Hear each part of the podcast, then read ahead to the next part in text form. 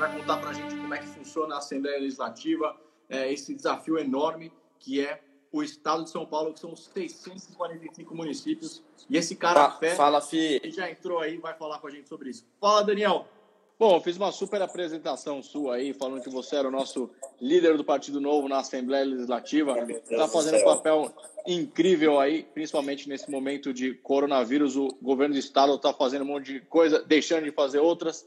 E você, como nosso líder da bancada dos quatro deputados estaduais, está fazendo aí muita coisa. Conta para gente aí uh, como é que está sendo esse, essa experiência incrível de ser esse deputado é, estadual do Partido Novo e como é que está sendo essa experiência do coronavírus bem no começo da sua liderança no partido, né? Boa noite. Boa noite, boa noite. E aí, galera, beleza? Cara, então, assim, meu, tá, tá indo bem, assim, né, na medida do possível. A gente, quando começou, né, quando começou a quarentena, até um pouco antes, na verdade, né, o pessoal tinha optado, né, a mesa diretora da Assembleia tinha optado por é, parar, os, interromper os trabalhos, né? E só voltar quando, quando acabasse o, a crise, né? Ou quando precisasse pontualmente votar algum projeto. E uhum. aí a gente fez uma sugestão da bancada nossa, né, do, da bancada do Novo, de fazer um sistema de votação virtual. É, não foi aceito, mas no final de contas, como todo mundo fez, acabaram fazendo também. Então, então é um pouco de como as coisas funcionam na Leste. É meio assim. Cara, a coisa na Lesp é meio. Bom, são é... 94 deputados, né? São 94 deputados. Começa 94. por aí, já começa com 94 pessoas discutindo é. O governo do estado de São Paulo, que também são 645 municípios. Então é uma grande loucura, é isso? É, exato. Mas o mas tá indo bem, cara, assim, na medida do possível. A gente tem menos tempo para discutir as coisas, a gente tem menos ferramentas para obstruir uma ideia ruim, um projeto ruim. Então isso também é um problema, mas de modo geral a gente está conseguindo até trabalhar bem.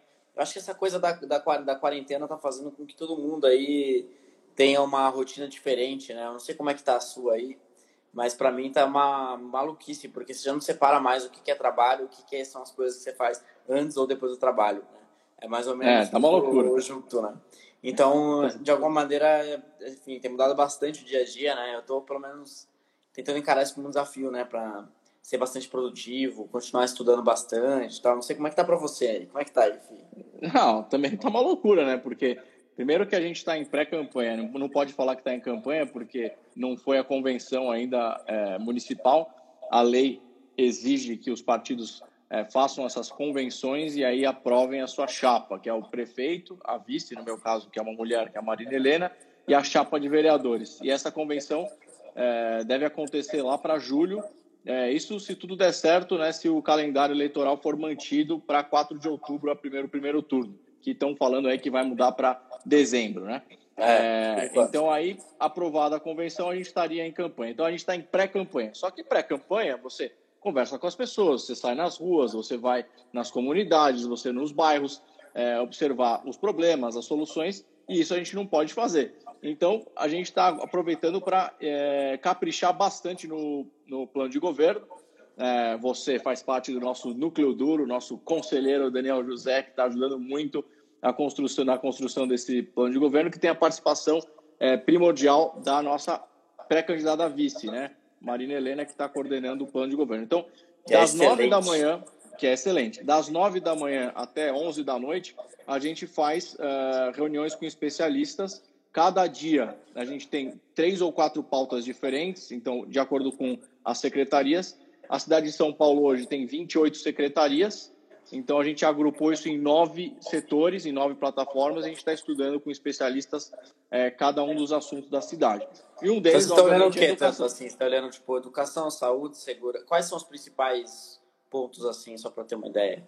Ah, o principal é mobilidade, né? Que São Paulo tem um grande desafio de mobilidade, então é, seja a parte de inteligência né, do trânsito e tudo, a questão de semafórica, que é uma vergonha em São Paulo há muitos anos, a questão do transporte é, coletivo em si, que é um enorme desafio. Né? A gente tem o subsídio, a gente tem uma série de, de deficiências também na, na tecnologia dos ônibus e tal. Para quem o subsídio sabe, é porque a passagem do ônibus ela é subsidiada, né? Subsidiada pelo município. Quanto? Exatamente. Que é? Tipo, é bem mais, você sabe dizer? É, bem mais. É, é algo em torno de dois ou três reais é, que, a, que a prefeitura acaba subsidiando é, por, passagem. Passagem, por passagem de ônibus. Então fica muito, muito caro. Isso varia né, de acordo com a arrecadação, mas, é, por exemplo, o próprio sistema de bilhetagem podia ser muito mais moderno em São Paulo, que é a maior cidade da América do Sul, e também ah, não é eficiente e, e, aliás, é zero eficiente. Né? Eles tentaram aí é, digital, tentaram é, outros tipos de, de cadastramento, mas por incrível que pareça, Daniel, até hoje é, o sistema de pagamento para as empresas concessionárias é por catracada. Cada vez que a catraca gira, a prefeitura paga as empresas que são concessionadas é, dos ônibus é, em São Paulo. Então, é inacreditável. A gente está em 2020 e São Paulo, que é a maior cidade da América do Sul, ainda está no sistema da, catra, da catracada. Então, é, mobilidade é um dos principais. Segurança urbana também é um assunto muito demandado pela população, embora é, seja uh, uma. A verdade já está mais no Estado, né? É, uma atribuição estadu, estadual do Estado, mas iluminação, câmeras, é, praças, parques, ou seja, a ocupação né, da, da cidade, vamos dizer assim, para que a violência é, diminua, é municipal. A própria zeladoria urbana, que é o terceiro ponto aí, que eu ia falar, que é buraco, calçada, enfim, poda de árvore, etc., também é, melhora a segurança quando é bem feita, o que não acontece em São Paulo. São Paulo é uma vergonha, está alargada, abandonada. E então a gente está nesses esses três são os principais assuntos, mas você tem saúde e educação que é, são uma demanda contínua. Eu falei dessas três que são, dizer assim, mais é, emergenciais e quando você vai na rua, a primeira pessoa que, coisa que as pessoas falam é o trânsito é ruim. É, a segunda é uhum. segurança e a terceira é zeladoria. Mas saúde e educação, em especial educação, que é a sua pauta é, de expertise, é, também existe um grande problema, porque o investimento é super alto, mas o retorno é muito baixo é, na educação municipal. Então, estamos aproveitando para estudar, coisa que você Legal. gosta muito de fazer, e eu também. É, então estou curioso, cara. Estou com vontade de fazer um monte de pergunta agora, cara. Tipo, Não, vocês estão olhando o exemplo de outras cidades, né? Porque você falou da iluminação da, uhum. do, da zeladoria tal, isso reduzindo é, criminalidade tal, os indicadores de criminalidade. E aí me fez lembrar da teoria lá das janelas quebradas, lá, da, lá em Nova York, Exatamente. não é? Exatamente. o pessoal começou a ser mega, tipo, fizeram umas... A história é essa, né? Os metrôs é eram isso. todos ferrados, assim. Era é, eles, na verdade, eles fizeram um teste, eles pegaram um carro, né, uh, e jogaram uma isso. pedra no vidro do carro. Na verdade, eles deixaram um carro intacto por meses numa rua, uma rua que é, normalmente era super violenta, e não aconteceu nada com o carro. Ninguém mexeu no carro, ninguém roubou o carro, estava lá o carro. E aí eles pegaram uma pedra e quebraram uma das vidraças de, na, de uma dos vidros do carro. E em uma semana não sobrou nada do carro. Não tinha volante, não tinha pneu, não tinha roda, não tinha mais nada. E aí eles de, definiram essa teoria das janelas quebradas, né, broken window, geralmente ela continua boa. Agora, quando tem alguma coisa ruim, né? Ou seja, pichada, quebrada, não funcionando, as pessoas só entram num ciclo de destruir mais, mais ainda. Pois é muito interessante, cara. Isso é muito é interessante. Muito...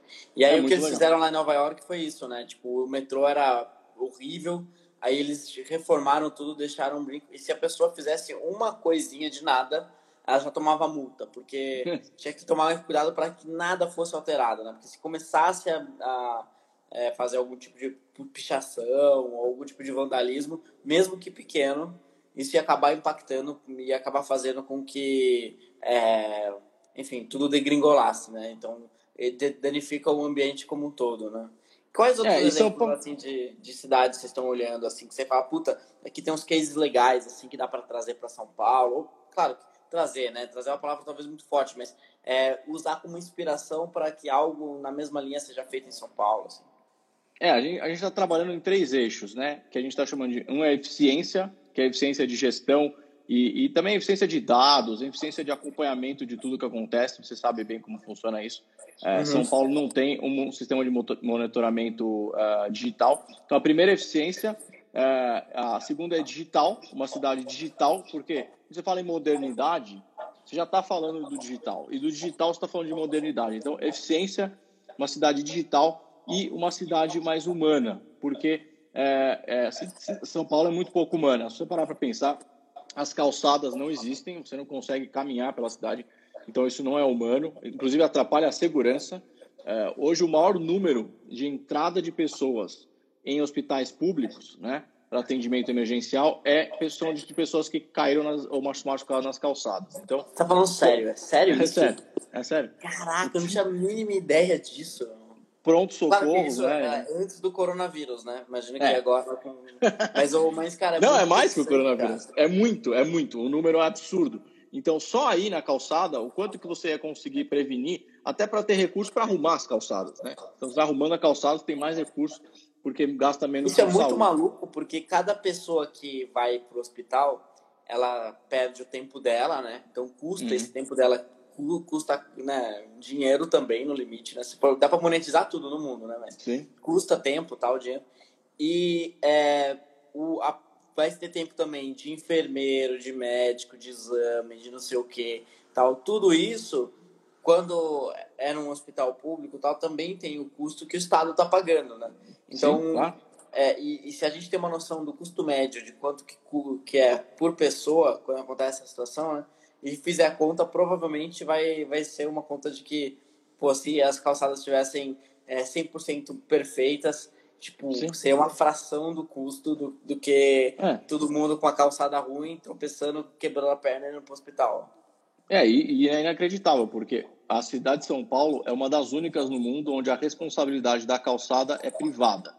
Então, a pessoa é dona de um condomínio ou dona de uma casa, enfim, de uma empresa, a calçada é responsabilidade da pessoa, não do município, né? Sério? Então, uma, sério. A não ser que seja uma calçada na frente de um prédio público, a responsabilidade é do município, é da pessoa. Só que não tem padrão, não tem especificação. Então, por exemplo, você, Daniel, tem uma casa, você tem calçada na sua frente. Você não sabe que calçada você pode fazer.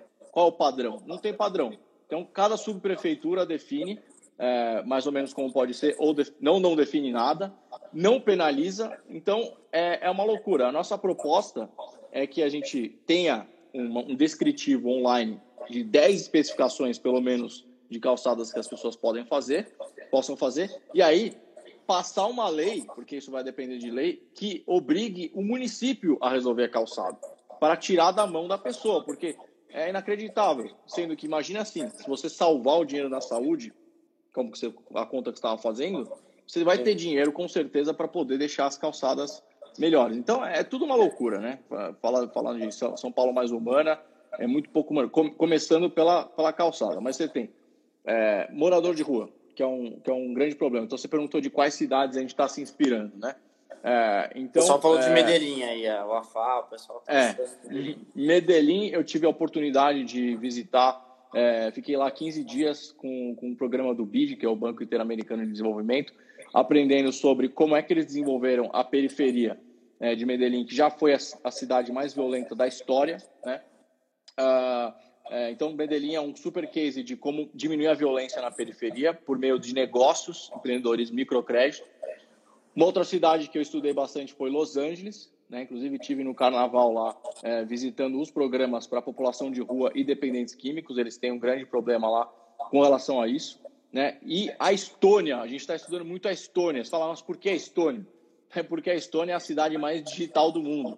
Então, você tem um cartão, por exemplo, onde tem nesse cartão tudo. Tem a sua empresa, tem você, é, tem sua família, tem seu histórico médico, tem o seu histórico, histórico educacional. Se você vai fazer uma entrevista de, de emprego na Estônia, você apresenta esse cartão, ele já tem seu currículo inteiro, atualizado. Caraca. Então, é, eles conseguiram fazer isso em torno de 12 a 15 anos, demorou 12 a 15 anos, e a expectativa aqui em São Paulo é até 20 anos para digitalizar tudo se a gente começasse hoje. Então, a, a Estônia é assim... Quantos anos para digitalizar? São Paulo para 100% digital, como é que é muito, né? 100% Com digital as bases é de dados unificadas, né? Tem todo um tudo. trabalho de infraestrutura, tal. 20 anos. 20 anos se começasse hoje. Uh, se fosse para digitalizar só os processos da prefeitura, dá para fazer em 10 anos, né? Vou ter que falar isso pro Bruno Lopes lá, hein? pois é, então tem que falar pro prefeito. Aliás, é aniversário dele hoje. Mandei mensagem para o prefeito, ele me respondeu, agradeceu. É, enfim, é, gosto muito dele como pessoa, mas é, não concordo com, com a gestão, né? Isso é uma outra coisa. Eu, acho, pessoa... eu particularmente acho a gestão dele horrorosa. É, eu também não, não gosto tanto que sair de lá, né? Eu, eu tava lá, fiquei, eu tava né, desde o começo da era gestão. Era secretário lá. de desenvolvimento social, era isso? Exata, exatamente. Fui secretário de janeiro de 2017 a outubro de 2018. Ah, enfim, continuo respeitando as pessoas como seres humanos, mas não respeitando como gestores e como administradores públicos. Mas não precisa, não sou eu que estou falando, é só sair à rua que você vai ver aqui. Mas é, é, então essas é. são as cidades que a gente está que a gente está estudando agora. E, e, e, coronavírus, como é que você está? Como é que está vendo essa questão futura aí? Você, é, então, assim, isolamento eu... horizontal, vertical, essa discussão toda. Então, agora remédio acho... que pode, não pode. remédio é ótimo. Né? O que tem de gente que virou médico aqui nessa Todo Esses mundo últimos tempos. É, assim, não, porque o hidroxicloroquina assim, é, tem os efeitos XPTO. Com azitromicina ou sem azitromicina? É, e aí o que acontece foi que o, a molécula. Cara, meu, para, para, para, é. Para que eu sei é. que você não fez medicina. Mas o. É, cara, assim, eu acho que assim. É, olhando, né, um pouco do, da teoria e um pouco da prática, assim, do, assim, meu, meu, meu posicionamento é como seria no mundo ideal e o que, por exemplo, o governo de São Paulo tem feito, que é o que eu tenho acompanhado mais. É, faz sentido ter esse tempo de quarentena. É, eu acho que ele poderia ter sido antes, né? Quanto antes fosse, melhor, né? Então, a gente já conseguiria ganhar esse tempo para expandir a rede de infraestrutura de saúde, para atendimento básico é, de, de, baixa e média complexidade, que são os hospitais de campanha, que aí a prefeitura está fazendo, os de alta complexidade, que aí é o estado que tem que ampliar leitos de UTI específico para é, coronavírus, que eu aprendi é uma UTI um pouco mais barata do que a UTI normal, então é uma infraestrutura um pouco diferente. É, e eu acho que esse tempo faz sentido mesmo, né? Mas a gente tem uma carência muito grande de dados, né? quanto mais dados, é mais ou menos o que estava falando, se a gente tivesse isso que você acabou de falar, é, de, de, dados assim, de todos os cidadãos, onde eles estão e por aí vai, uhum. claro, né, mantendo é, o sigilo dos dados e por aí vai, mas a gente conseguiria sair dessa, sabe, já partir para uma, uma próxima fase de volta à vida mais ou menos normal, de maneira uhum. gradual, muito mais rápido, porque você saberia quem que são as Sim. pessoas que de fato estão. A gente não está conseguindo. Não. Falando de dados, falando de dados, só um parênteses absurdo, hum. Daniel. É absurdo. Em São Paulo, é, não se tem os dados históricos das pessoas que passam por qualquer uma, qualquer um atendimento de saúde. Qualquer um. Então vamos, vamos supor que você, Daniel ou Felipe, eu vou a uma OBS ou uma AMA né, ou, ou um hospital público, enfim, ou alguma, alguma unidade da saúde da família, e eu faço lá um atendimento, faço atendimento de baixa ou alta complexidade, né, é, tanto faz, né. Você vai, você vai ser atendido, né, e aí você, aquilo é apagado, aquilo não, não fica registrado em lugar nenhum, não existe. Então, isso é o ponto número um. Ponto número dois, quando você, por que, que isso é tão danoso, essa falta de dados que você citou? É, por exemplo, você de repente foi machucou e alguém chamou um SAMU, por exemplo, e você está a caminho de algum lugar. Quem está te atendendo não sabe se você já passou por cirurgia. Nem o cara, do, a pessoa que está te levando na SAMU, né, no, no, no, emergencial, nem a pessoa que vai estar tá te atendendo lá no, em loco. Não é, a Tati está falando que os prontuários ainda são no papel, nas UBS. Tudo no papel, 100% no papel. Então, imagina numa época de coronavírus, você quer dizer, quantas pessoas morreram por coronavírus? Não dá para saber. Os números que estão falando aí, os dados, não dá para confiar. Porque a gente sabe né, que não tem registro. Então, você não sabe se a pessoa já, já tinha pneumonia, se ela já estava com uma outra comorbidade ou não. Isso a gente está falando da cidade de São Paulo. Imagina as outras cidades uh, do estado do Brasil. Então, eu concordo com você que é, sem dado e sem. É, então assim, fica complicado mesmo, mas assim, eu me preocupo pelo. Assim, o Estado também deveria atuar de uma forma bem mais é, forte, dando suporte para os micro e pequenos empreendedores, né? Dando suporte também para as pessoas que só têm uma fonte de renda, é, um trabalhador informal e que pô, fica na mão total, perde 100% da renda numa situação como essa. Então, é, isso para essas para esse apoio né, aos pequenos e, e micro é, negócios e para os informais e para as pessoas de, de realmente né, de situação mais vulnerável né, esse apoio deveria vir com uma velocidade muito grande por parte do governo federal né? até teve agora né parceria com a Caixa né eles vão liberar liberar o tem até aplicativo o, agora né o Corona Voucher é, logo mais então assim é, isso daí é, é, precisa ser muito rápido já está demorando Sim. muito? Então tem isso Sim. Mas eu acho que, pô, é, o governo aí, passando um pouco mais para o governo de São Paulo, então, assim, eu, né, abertamente, eu tenho elogiado a, é, o trabalho da equipe do governo. Por quê? Porque o João Dória lá é, fez uma equipe de crise multidisciplinar, pessoal da saúde, pessoal economistas, tal, pessoal de várias áreas, e essa equipe que toma as decisões baseada num trabalho que uma consultoria está dando apoio. Então, todas as decisões que eles tomam são baseadas em dados, em evidências, é, no que aconteceu em benchmarks, sabe, comparações com outros municípios, outros países. Então, a uhum. gente aqui em São Paulo está conseguindo tomar decisões de uma forma bastante técnica. Então, isso é um uhum. trabalho é, que é bem legal. Claro que é o estado da arte, é o melhor que existe. Não é o melhor uhum. que existe, mas está indo bem. Tem um pouco de política também, né? Aí, aí é minha crítica. Que a questão que o, a equipe do governo está indo bem, mas o governador está errando muito, muito, muito, muito de superpolitizar essa situação toda. Né?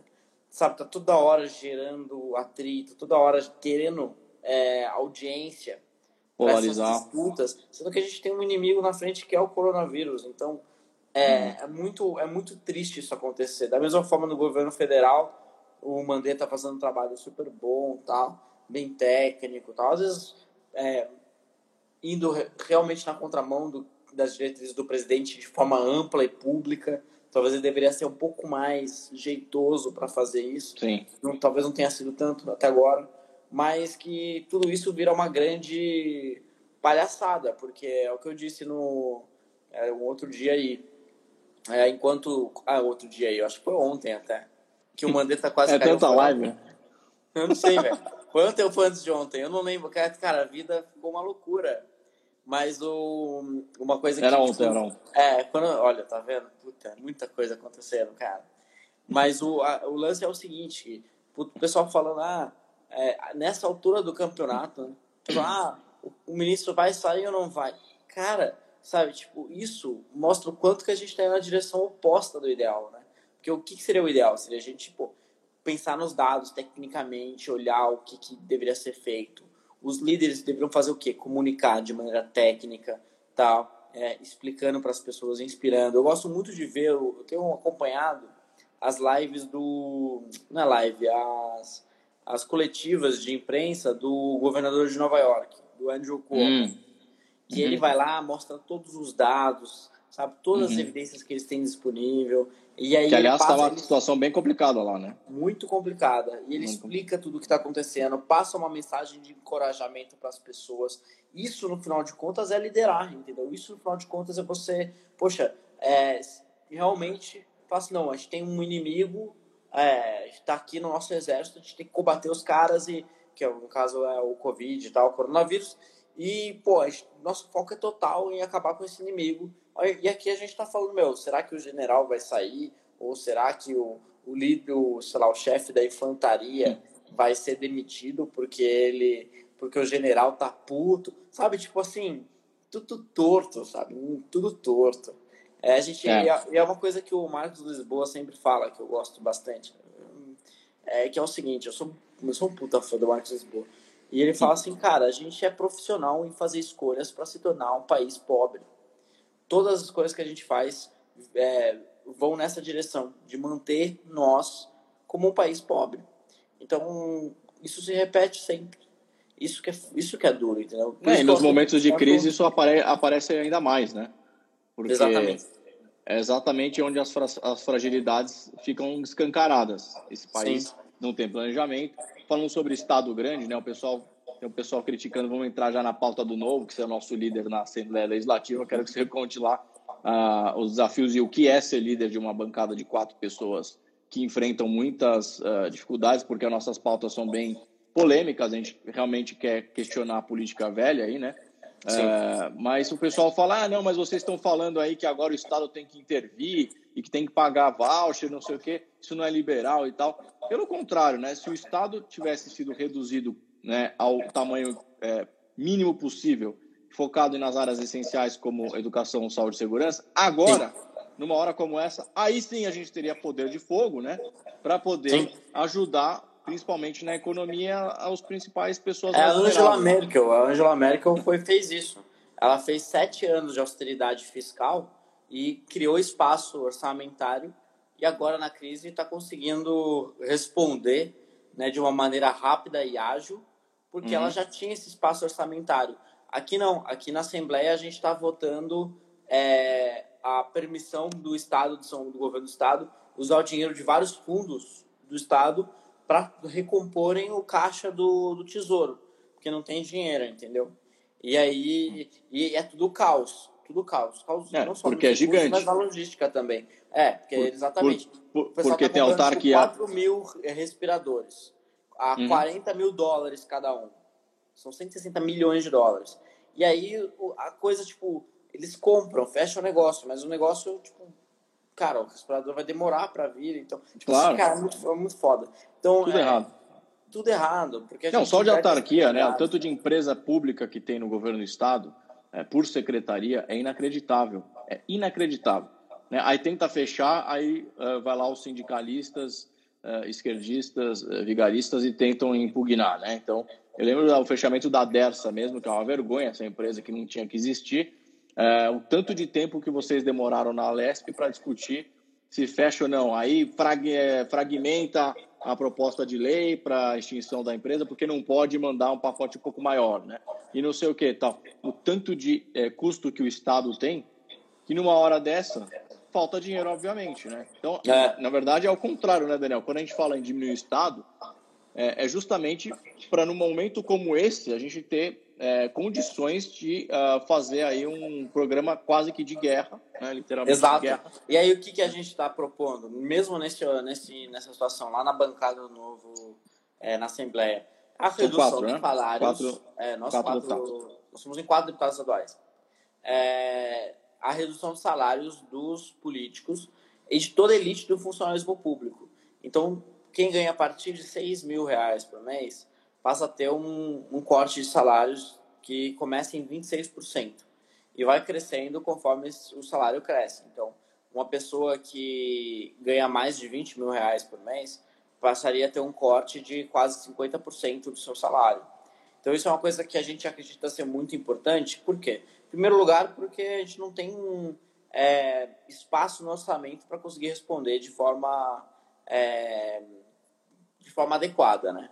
Segundo, uhum. porque todas as crises que acontecem, o setor privado paga a conta sozinho.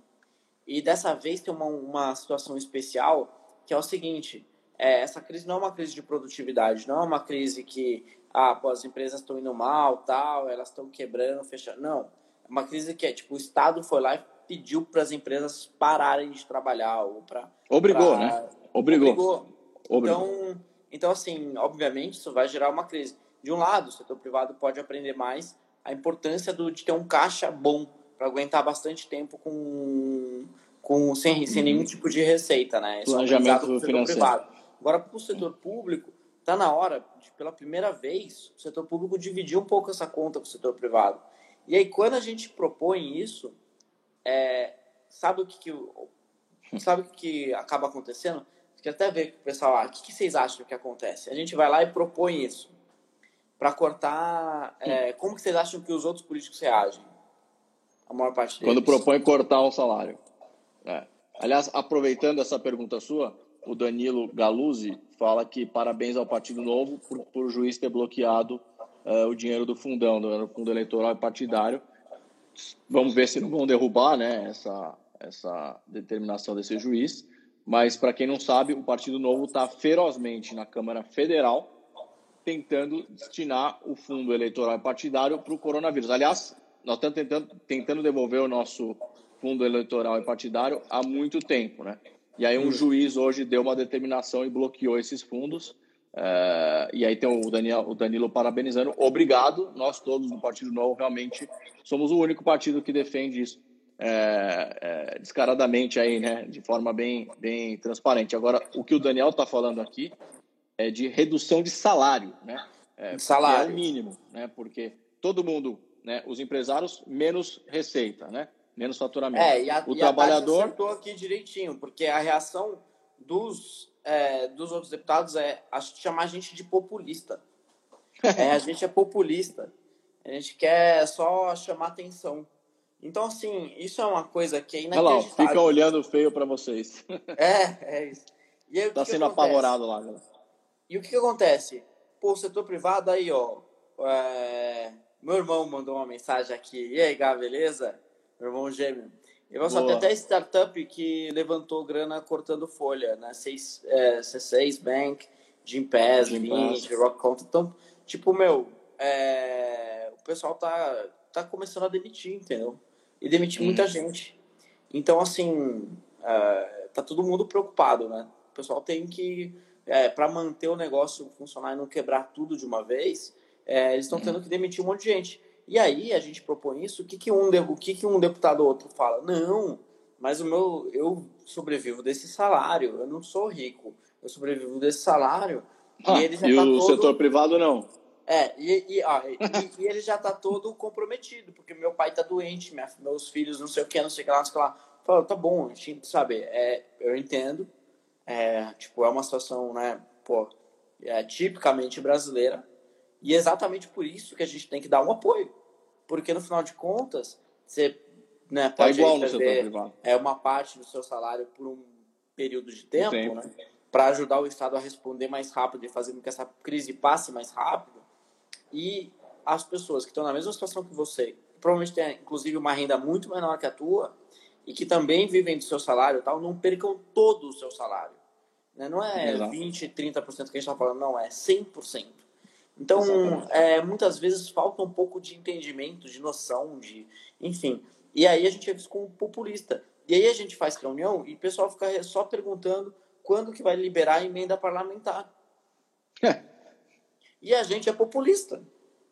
Eles vão lá, querem mandar emenda parlamentar para as regiões deles, que é o que eles vendem como resultado tá. do trabalho. Né? Só para explicar aqui o é, que é emenda parlamentar, é uma parte do orçamento do governo, ou seja, do Poder Executivo, que é transferida para o Legislativo, ou seja, para os deputados, isso acontece também nos vereadores e nos deputados federais, e, essas, e esses deputados ou vereadores utilizam essa verba que saiu do Executivo para fazer uma série de projetos e ganhar votos nos seus respectivos bairros ou eh, localidades quando é no estado, né? Então, ou seja, e o populista é você porque está tentando ajudar é, e aí eles querem, o salário eles só querem só pensar em emenda parlamentar, aí para mandar para a região deles, aí junta lá, compra uma ambulância, não sei o que, que cara, assim, diante do orçamento do estado, diante de todos os problemas estruturais, é um negócio tão pequenininho, é tão pontual, é tão e eles vendem isso como se fosse um negócio isso para mim é populismo. Isso para mim é populismo. Então, é, a gente tem uma maneira completamente diferente de trabalhar. A Naira até que é, deu uma, falou aqui para a gente contar como que a gente destinou as emendas a Naira que é nossas. É pré-candidata a, pre... a vereadora em São Paulo. Exatamente. Tive uma e... super conversa com ela ontem, inclusive. É, ela Foi é muito legal. Valeu, joinha, Naira. E aí é o seguinte, a gente pegou esse dinheiro de emenda que é obrigatória e fez uma seleção técnica com base em indicadores, quais são os projetos que são mais impactantes na saúde, quais são os projetos que são mais impactantes na educação. E começou a mandar recursos com base técnica, não para uhum. você aumentar a base eleitoral, para você defender o seu condado ali, sua regiãozinha, né? Então, é, enfim, a gente tem que mudar a política, sabe? Já não dá mais. Uhum. E, e para mim me dá uma angústia muito grande, porque, cara, a gente está abrindo mão de muita coisa, sabe? tipo, podia estar trabalhando, fazendo coisas, tipo, empreendendo, sabe? Fazendo tanta coisa legal, assim, sabe? Pô, é, crescendo na carreira, tendo uma, tipo, uma projeção grande é, no setor privado tal. Então, assim, e de repente a gente abre mão, né, na, no momento mais produtivo da nossa vida, que é essa década dos 30, hum. dos 40. Então, assim, a gente está abrindo mão de tudo para servir a população. Só que chega lá e os caras querem, meu, te amordaçar, sabe? Porque eles querem que tudo funcione da mesma maneira. Não, acabou. Sabe, a gente não pode deixar que isso permaneça. Sabe, não dá para votar mais nesses caras. Ah, mas tem sujeito, ele é honesto, é honesto, é honesto. Mas se ele trabalha de uma lógica, com uma lógica diferente, que não é a de resolver problema, que não é a de é, servir a população de fato, sabe? Tipo, não, ele não pode continuar trabalhando Tchau. como político. Tchau. Exatamente. Falando, falando nisso, é, além das é, revoluções que vocês estão fazendo lá, por exemplo, de propor redução salarial de políticos, já que nós estamos sofrendo uma crise no setor privado, é, na parte propositiva, fala um pouco aí das suas, dos seus projetos incríveis para a educação aí, para o pessoal entender quem é Daniel José e o quanto você está contribuindo com a nossa educação.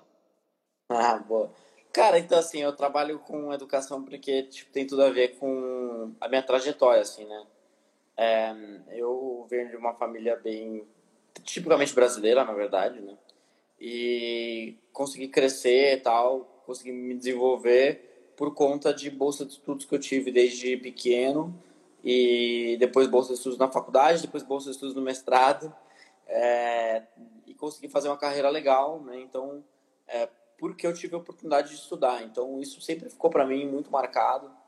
É, minha mãe sempre fez um esforço enorme para que eu estudasse, assim. Ela trabalhou a vida inteira como diarista. E, e, enfim, ela sempre sonhou em estudar e nunca teve a oportunidade. Então, ela meio que passou pra gente essa, essa, essa coisa de estudar. Então, assim, Quantos irmãos você, você teve? Você tem? É, nós somos né, em, em 11, né? 11 irmãos. É. Muito e, legal. E, enfim, assim, o... E aí eu, eu comecei, a, em determinado momento, a entender a importância da educação. E aí eu comecei a me dedicar a entender como a gente pode fazer para melhorar a educação no Brasil, quando eu estava no mestrado lá nos Estados Unidos. E quando eu voltei, eu comecei a trabalhar com educação pública. E aí eu comecei a ver que muitos dos problemas da educação são razoavelmente sim, assim, simples de se entender, né? resolvíveis, né? e e que falta muito coragem barra conhecimentos básicos das, dos líderes que estão na frente das, das pastas de educação Brasil afora, né? E aí eu comecei a... Aí eu tive a ideia de entrar na política e tal. E o projeto que eu tenho mais me dedicado até agora, porque assim, o que, que para mim é resultado? O resultado é eu falar assim, olha, por conta do meu trabalho, do meu mandato, o, a nota do IDEB que é o indicador de educação básica, assim, de qualidade de educação básica, é, do estado de São Paulo, daqui a 10 anos, vai aumentar em tanto, tantos pontos, por causa do meu trabalho, entendeu? Então, para uhum. mim, isso é impacto. Se eu consigo fazer um projeto que joga para cima a nota dos alunos do estado daqui a 10 anos, valeu o meu trabalho, valeu passar quatro anos tendo que lidar com a turma lá. E aí, o, o, esse projeto que eu tenho me dedicado é um desses projetos que tem esse potencial porque ele muda o racional de todos os prefeitos do estado de São Paulo, todos os 645 prefeitos. É, quando ele, a, a ideia... No cálculo do IDEB. É, assim, ele, no final de contas, né, uma parte do ICMS, que é um imposto super grande que o estado cobra, e que circulação de é mercadoria. Isso. Imposto por é circulação é... de mercadoria. Exatamente. Parte dele é repassado para os municípios, com uma série de critérios que estão defasados. A gente vai mudar esses critérios para fazer assim, olha só, prefeito, você quer receber esse dinheiro? Ah, quero receber. Tá bom. Então você vai ter que melhorar as notas dos alunos de português e matemática. Você vai ter que reduzir o abandono escolar. Você vai ter que municipalizar os alunos da rede estadual, sobretudo os anos iniciais do ensino fundamental. Que, aliás, isso é um ponto uhum. super importante aí, olhando a cidade de São Paulo, que é um desafio gigantesco, porque... Ó, o alunos... falou, vai ter que fazer isso ano que vem, Felipe. é, exatamente. É e, aí, o, e aí, é, é, enfim, então assim, a, a, lógica é justamente mudar o racional dos prefeitos. Para eles receberem esse dinheiro de CMS, que para eles é muito importante, para muitos municípios significa 100% do que ele tem de investimento, porque é um recurso que não vem carimbado, eles vão ter que melhorar de fato, de fato, de fato, de fato a educação. Então, a educação vai entrar de fato na pauta. Não vai ser só discurso, uhum. vai ter que ser resultado indicador-chave. Isso, para mim, é, é é o tipo de coisa que quando a gente conseguir aprovar, para mim já valeu o mandato, assim, porque eu sei e, que e, você a tá fazendo dessa lei a nota vai aumentar ao longo dos, dos próximos anos, entendeu? E, e, e, qual o cruzamento disso com o PISA, por exemplo, né? Porque o IDEB ele às vezes é criticado de não ser tão completo quanto o PISA e tal. Uh, isso, a ideia é unificar no estado o PISA? Não, o que falta no IDEB para ser tão bom quanto o PISA, assim, é, é avaliar ciências, né, no final de contas. Tem um outro detalhe, né, uma outra mudança, é, diferença tal, mas é, é, é muito mais uh, avaliação de ciências que ainda não existe, né, é, no IDEB e que deveria existir. Então, talvez é, é, até um dos pontos para melhorar. É, Dá uma atualizada. Dá uma atualizada, exatamente. Começar a medir ciências. Então, você, propo, você propôs já esse projeto do... de lei? Hum? Esse, esse projeto de lei você já protocolou? Então, ele, ele quase foi votado. Coronavírus que impediu ele de ser votado. Já era para ter sido aprovado já. A gente até poderia já ter votado ele aprovado, mas eu decidi uhum. segurar, porque como ele é um projeto que mexe com um repasse de aproximadamente 7 bilhões de reais por ano, é, é muito dinheiro, Nesse e que tipo, para muitos municípios é uma parte importante da receita, e que muda a lógica, da, muda os orçamentos de todas as prefeituras do estado, então, no final de contas, a gente é, decidiu é, fazer um diálogo maior com as com secretarias do governo. É, o vice-governador foi bem parceiro, tem ajudado bastante a gente, o Rodrigo Garcia. É, o Rossielli fez parte desde o começo. Rossielli é o secretário, o Rossielli é o secretário estadual. Que a gente se conhece há uns cinco anos, assim. E ele é, a gente fez, desenhou o projeto juntos, que a gente desenhou toda uma fórmula tal para dar os incentivos certos. O pessoal do Banco Mundial ajudou também. A equipe do Rosselli sempre é muito parceira nossa, é, do meu gabinete, né? Então a gente, putz, é muito próximo. E aí o, o, a gente, enfim, conseguiu é, chegar a um meio termo ali, mas não deu tempo de votar. É, então vamos ver como que vai ser é, se a gente vai cons conseguir continuar votando projetos dos, de, de, dos deputados e não só projetos do governo, né, para aprovar logo esse projeto e logo em seguida sancionar. Então, enfim, é uma, um super projeto que eu estou mega empolgado e eu acho que vai ser muito bom. Que legal. Então, vamos aguardar aí o Corona sair da frente para a gente ter a lei do Daniel José aprovada. Vamos fazer pressão nos deputados é, como é que você está sentindo? Você está sentindo uma boa aceitação dos outros deputados? Dos 93 deputados?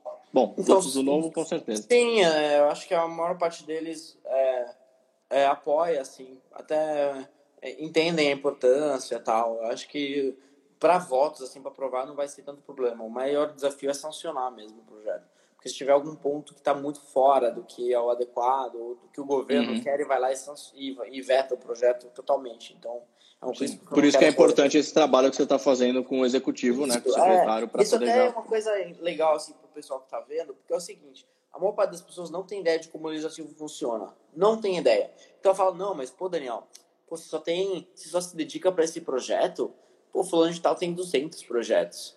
O cara vai lá e protocola um monte de lixo, de mudança de nome de escola, de criação de homenagem, de festivo, de moção de aplauso, entendeu? Um monte de coisa que não serve para nada, só para ocupar o tempo da turma.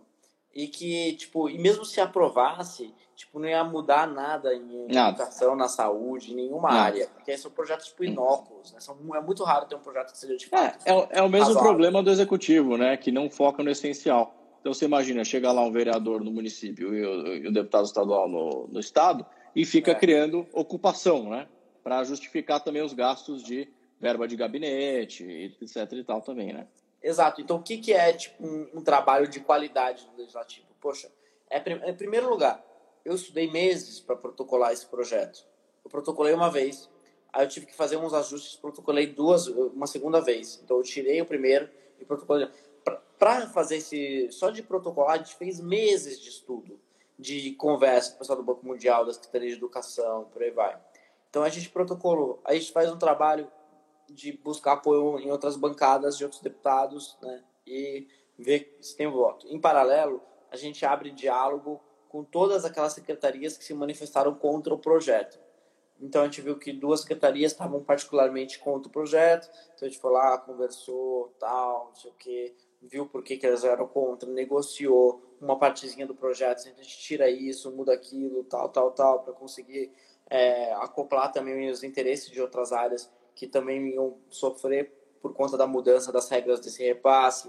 Então a gente fez um trabalho de meses também, conversando com o pessoal do governo, com o secretário, com vários secretários diferentes, de várias pastas, com o vice-governador, com o governador, com um monte de gente, é, fa até fazer tipo, ajustes é, que fiquem mais próximos à versão final. aí a gente tem que. É, é, o projeto, aí sim ele é votado. Aí depois de um mês, até no máximo um mês, o governador pode sancionar ou vetar. Ele vai lá, sanciona o projeto, tomara, né? E depois disso a gente ainda tem que acompanhar se o Estado está executando a execução. de fato. Ah, depois tem que regulamentar e executar, né? Não é Exato. sancionar. Então, assim, é. É, é, uma, é um caminho árduo e uhum. longo. Então, a gente Mas dessa forma muito... facilita, né? Se você já tem esse acesso e esse debate prévio com o executivo, a chance de sancionar é muito maior, né? Você chegar lá, um negócio maluco, sem pé nem cabeça. Exato. É... Não, aí não tem, aí é veto na hora. Então, assim, o, o Tom, aqui até falou assim, o Dória é parceiro nesse ponto, nesse projeto, ele é.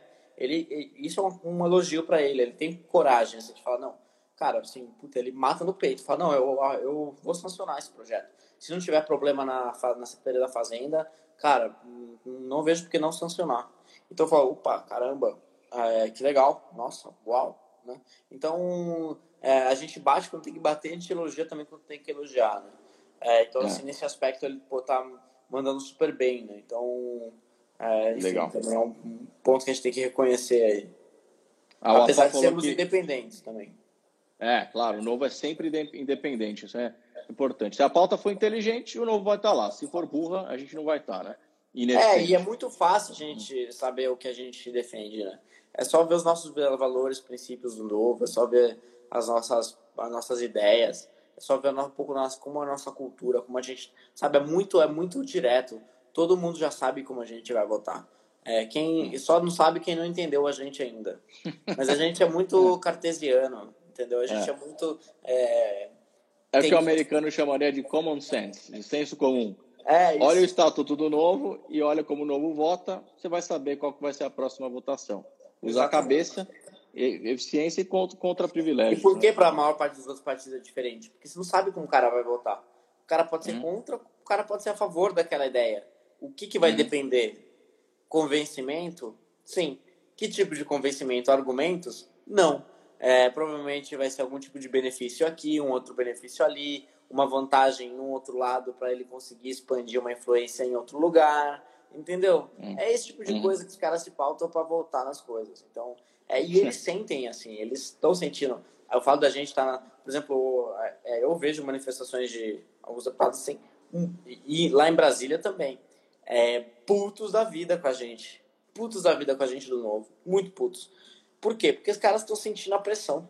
Eles estão sentindo é. aquele tipo o esquema, o esquema de como o esquema de como eles trabalham, sabe?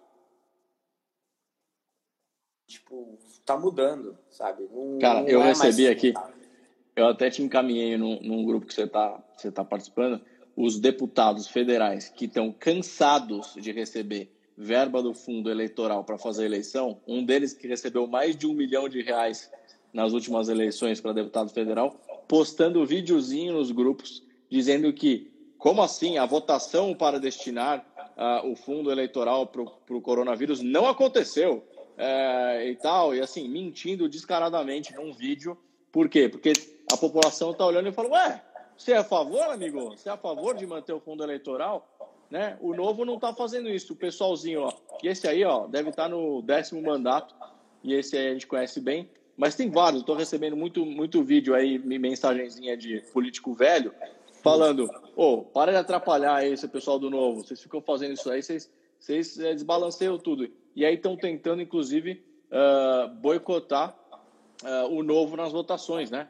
Porque o novo fala: ah, vocês vão encher o saco, vocês vão atrapalhar, então agora a gente vai. É, colocar vocês é, em escanteio vão, vão, e vão menosprezar, né, colocar com menos valor é, os nossos projetos de lei. A questão é que não conseguem, porque um projeto de lei desse como o do Daniel, no mínimo o seguinte, se o Daniel não conseguir fazer protocolar, o próprio governo é capaz do próprio governo tomar a iniciativa e protocolar o seu projeto de lei como se fosse do governo, de tão bom que é. Então não tem essa de atrapalhar, a gente vai vencer. A nova política, a nova forma de fazer as coisas vai vencer. É questão de, é. de tempo e de resiliência, né, Daniel? Ah, e as Mas... coisas mudam. Até um exemplo bem interessante de como as coisas mudam é que até ontem, antes do coronavírus, coisas que tudo que uma, um monte de gente, um monte de político batia, hoje é visto como tipo a salvação. Por exemplo, ah, um monte de gente é contra o Uber, um monte de gente é, era contra esses aplicativos de entrega, porque não tem o vínculo trabalhista bem claro. Um monte de gente era contra, sei lá, homeschooling. E adivinha. Opa, homeschooling. E adivinha. É, esses são os que estão, tipo, meu, salvando o dia e gerando renda para uma turma bastante grande de pessoas. Então, assim, é é, olha o liberalismo está é fazendo atrasado, sentido. Olha como esses políticos, na maior parte das vezes, estão atrasados. Né? Tipo, um monte de, ah, mas como assim homeschooling, homeschooling? Cara, agora, adivinha, tá todo mundo em homeschooling, né? Quer dizer, quem... quem né? de, quer dizer, do, todo mundo deveria estar tá em homeschooling, né? É, tem, deveria estar tá Infelizmente, tem muitos alunos em super férias, né? É, é, é mas é porque triste. a legislação não permite, né? Para quem não sabe, eu fiz homeschooling até os 11 anos de idade, o Daniel sabe. Hum. É, mas dos, do, desde que eu nasci até os 11 anos de idade, eu fiz homeschooling. Eu aprendi a ler com a minha mãe aos dois anos de idade. E, e aí eu vejo muita família falando: não aguento mais, estou aqui com as crianças em casa, meu loucura, eles estão me deixando maluco. Mas, pois é, é, se o país permitisse, né, na verdade não é nada obrigatório, obrigar a fazer homeschooling, não, mas se fosse permitido é, o homeschooling no Brasil, é, a gente teria uma, um modelo que agora funcionaria. As pessoas, as crianças poderiam estar estudando dentro de casa, coisa que eu fazia. Né? Olha só, minha família teve que me matricular nos Estados Unidos, porque aqui no Brasil não era permitido homeschooling. Então eu estudei nos Estados Unidos até os 11 anos, matriculado lá. E às vezes eu estava no Brasil, porque homeschooling tem essa vantagem, você estuda onde você estiver. Então eu morava é, no Brasil. E, então assim, você vê, por exemplo, que as escolas particulares aqui elas estão bem adaptadas, né? Então, tá uhum. rolando o ensino à distância, as aulas no Zoom, Sim. nesses aplicativos de conferência, e o setor público está abandonado. Porque não consegue. Isso não só no ensino básico, nas universidades também. Então, você vê, também. por exemplo, ah, olha para ver como é que tá no INSPER, na GV, na PUC, no Mackenzie. Pô, tá todo uhum. mundo tendo aula normal. Normal. Uhum. É, por Ó, NIP, a, na... a Wafá falou aqui, é, de novo, a Wafá tá muito. tá, tá craque, hein? Aliás, ontem eu assisti parte da live dela debatendo o debatreta com o pessoal do PSOL lá, ela deu um coro no cara, no camarada lá. Mas ela falou aqui que o liberalismo está começando a fazer muito sentido nessa crise. E é verdade. Nesse momento as pessoas estão falando, ué, olha só, o novo tinha razão. Diminuir o Estado é bom, porque no momento como de crise desse, a gente poderia estar tá, é, a, a, assessorando muito melhor a população mais carente. A educação poderia estar tá funcionando muito melhor né? Se a gente tivesse sido mais liberal, tivesse mais oportunidade, mais possibilidade. Ou seja, as pautas todas que a gente tanto defende, né, Daniel? Agora estão começando a fazer sentido no momento de crise. Como assim não vão diminuir salários e privilégios dos políticos? Ué, há tanto tempo. Quanto tempo faz que o Novo está falando isso? No mínimo três anos, né? Não, mas muito. Desde ele... Mas desde 2000 e bolinha, entendeu? É, desde é, Janaína desde 2016, né? 2017, é, desde, quando, desde quando, quando se tornou partido final de 2015, né? 15. Tornou partido. É. Então, assim, a gente tá. Aliás, desde que o pessoal tá coletando ficha em 2010. É, então, é, é um dos, a, é um dos princípios né? mais básicos, assim, que a gente defende.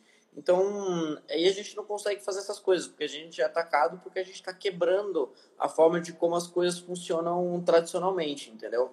É, então, a gente tem um desafio Daniel, muito. Eu preciso, eu preciso parar aqui porque tem uma pessoa que entendeu tudo errado. O tal do VP Seixas está dizendo que agora o movimento é contrário ao liberalismo. Estão pedindo intervencionismo estatal a todo para salvar a iniciativa privada. Não, não, VP Seixas. Vamos explicar. É, o Daniel falou no começo da live, eu acho que você não estava. O governo obrigou as empresas a pararem de funcionar. Não foi uma questão de mercado. O mercado não estava indo mal e aí o governo foi lá e interviu. Não foi uma crise econômica, foi uma pandemia é, é, de saúde e aí o governo obrigou, né, de forma é, totalmente unilateral, as empresas a pararem. E por causa disso, o próprio governo está tendo que é, fazer um, acudir os trabalhadores e, e essas empresas que ele obrigou a pararem de funcionar, que estariam funcionando se o governo tivesse feito isso. Então, é o contrário. A gente quer diminuir o Estado, normalmente, para que em momentos como esse a gente tenha condições de acudir os trabalhadores e os empreendedores que geram riqueza para esse país. Então, está, é. estamos e não é que a gente e não é que a gente é contra a quarentena também. A quarentena é importante, é, justamente para dar tempo para o Estado expandir a rede de infraestrutura de saúde, por aí vai. É para a gente conseguir comprar mais testes, para testar mais pessoas, testar mais a população. Exatamente. É, pra, na medida que a gente tem mais dados, a gente consegue testar mais, a gente vai voltando na atividade comum, né, no nosso dia a dia. Então, isso é um momento muito específico, completamente fora daquilo que é um padrão, né? Então, é um pouco disso, assim.